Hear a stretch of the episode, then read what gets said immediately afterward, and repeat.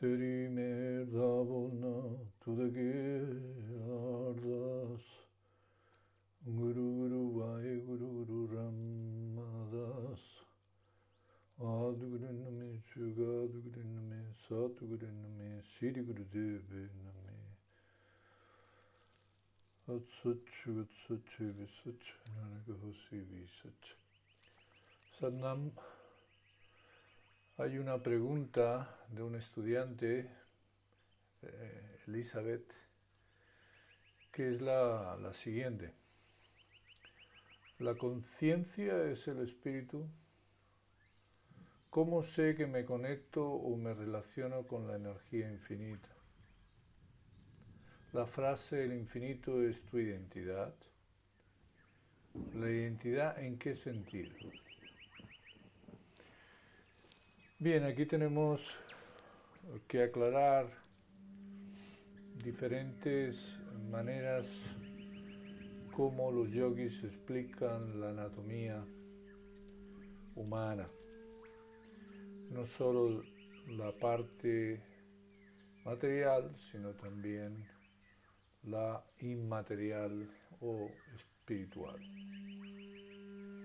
Tenemos que entender que una cosa son los sentidos, en el cuerpo, a través del cuerpo recibimos impresiones del exterior, que éstas se dirigen a los sentidos en la mente y estos eh, provocan y se producen emociones que son gestionadas de una manera u otra desde el ego, que es aquello que reacciona a lo que está sucediendo, imprimiéndole ansiedad o imprimiéndole memoria del pasado. O sea, lo ve, desde la perspectiva negativa del miedo o el recuerdo o lo ve desde una proyección positiva, creando proyectos, imágenes de futuro. En cualquier caso estamos hablando de emociones en la mente y que para darse cuenta que eso existe debe haber una percepción. O sea, uno debe tener una capacidad de percibir esas emociones en el cuerpo esos pensamientos, esas ideas, en el caso de que no las perciba, pues entonces hay una inconsciencia, es algo que está sucediendo automáticamente sin darme cuenta.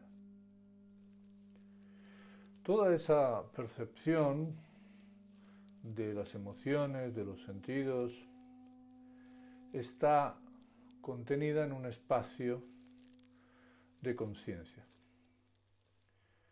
Hay una conciencia de todo ello, incluso algo, alguien ve, es consciente de que existe esa percepción, de que existen esas emociones, y existen esos sentidos.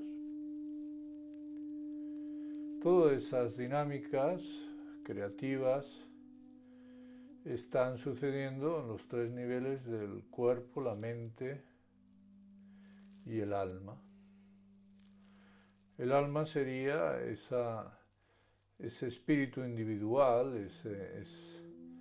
esa esencia divina que obviamente no podemos percibir si no desarrollamos la percepción sutil, incluso eh, la conciencia superior que puede ver esa misma eh, percepción y esa misma mente, esas mismas emociones, todo eso no se desarrolla, esas facultades de percibir lo sutil, de ver lo invisible, eh,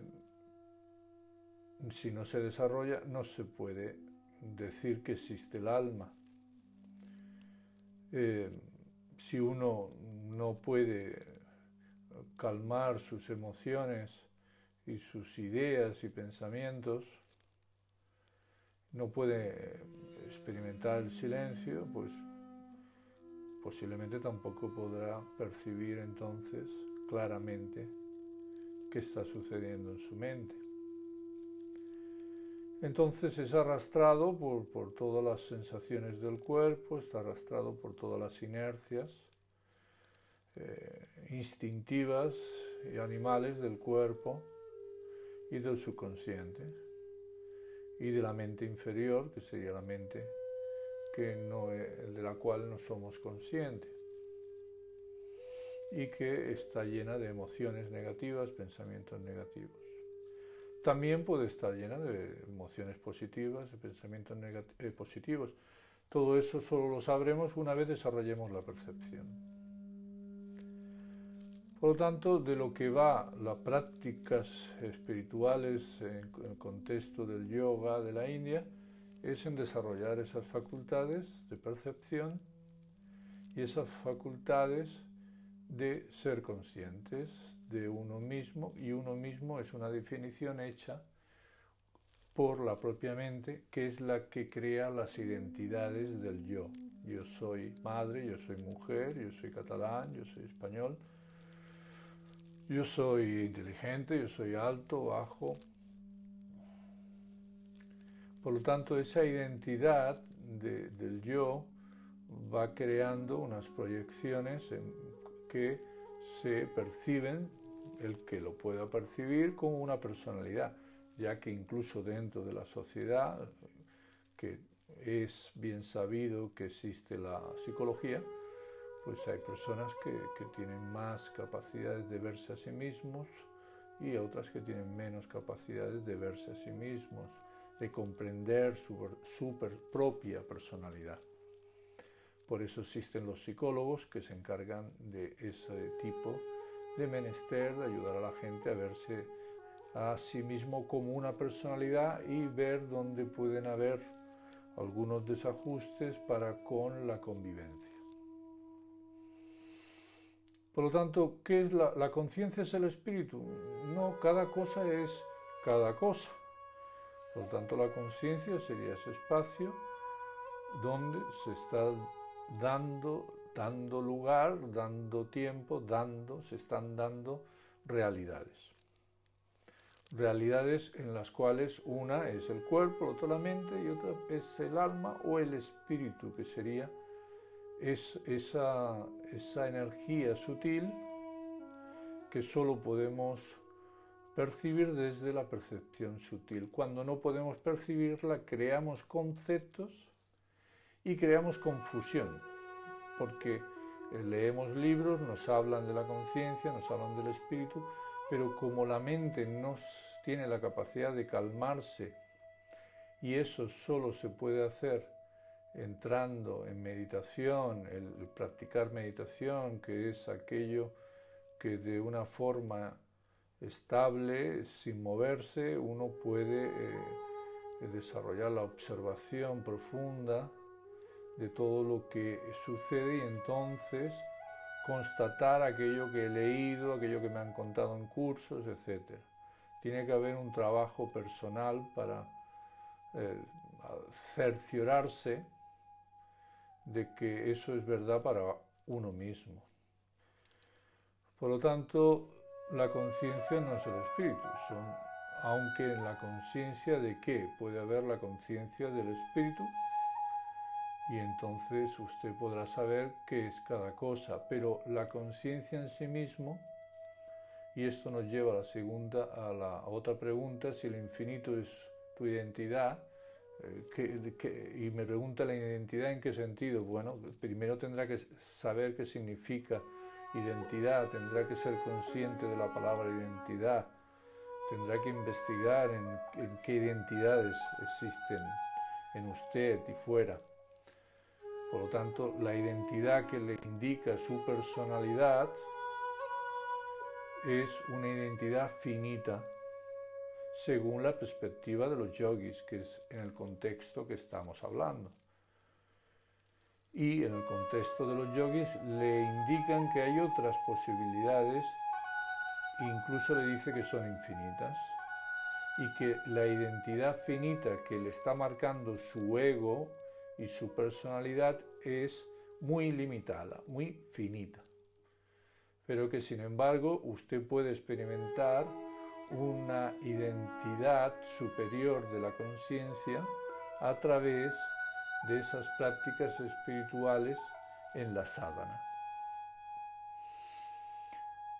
Eh, me conecto o relaciono con la energía infinita. ¿Cómo me conecto o me relaciono con la energía infinita? ¿Cómo es qué hago? Y qué hago es sadhana en las horas ambrosiales, que luego esa vibración y esa conexión adquirida con la práctica del Shabbat Guru, con la práctica del mantra, yoga, puede trasladar a las diferentes áreas de su vida eh, activa, en la cual esa vibración interna obviamente no tiene por qué desaparecer, está implícita en los diferentes quehaceres mundanos.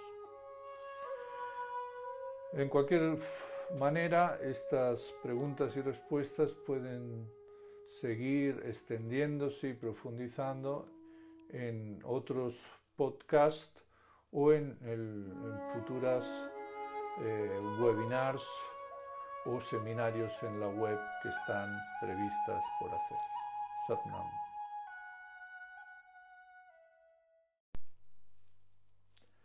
Satnam. Una estudiante nos pregunta cómo y cuándo aplicar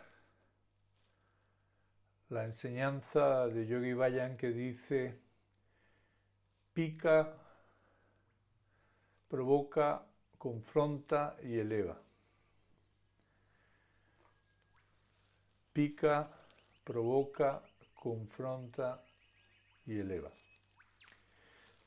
Tenemos que entender que esta enseñanza está dentro del contexto de formación de maestros de Kundalini Yoga, maestros acuarianos, según las enseñanzas del propio Yogi Bayan. Y eh, nos está hablando de recursos pedagógicos en esa propia docencia, como eh, existe eh, una clase y existe una relación entre eh, instructor o profesor o maestro mm, versus estudiante. O sea, hay una relación entre el enseñante y aquel que se dispone a aprender. Eh, repito, dentro de este contexto del Kundalini Yoga. Cuando el maestro habla de picar, significa que está viendo desde la intuición que ha desarrollado por su propio camino de práctica y desarrollo espiritual, eh, esa capacidad de ver defectos o virtudes o ver maneras de cómo ayudar al estudiante a deshacerse de esos condicionamientos del ego que le impiden expandirse en el camino hacia su propia realización del alma, realización del destino más alto que tiene escrito para realizar en esta vida. Por lo tanto, recordemos cuál es el propósito del maestro, cuál es la idea del maestro con respecto al estudiante, de qué se trata y cuál es el destino de esa relación. El destino, por lo tanto, es rescatar al estudiante de sus preconcepciones que le atan a lo que se llama maya o una percepción ilusoria de su identidad y por lo tanto desde el punto de vista del yogi una ignorancia, una avidia, una falta de conocimiento de quién realmente es para saber quién realmente es, tiene que ir a través de reconocerlo y pasar esos desafíos, etapas y ir venciendo los obstáculos que le impiden ver quién es realmente.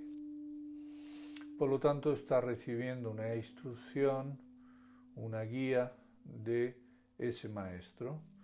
Hay muchos tipos de eh, maestros en el sentido de, mm, niveles, niveles en el sentido de etapas en el camino espiritual, ya que no todos los maestros tienen las mismas realizaciones ni las mismas lecciones que ofrecer.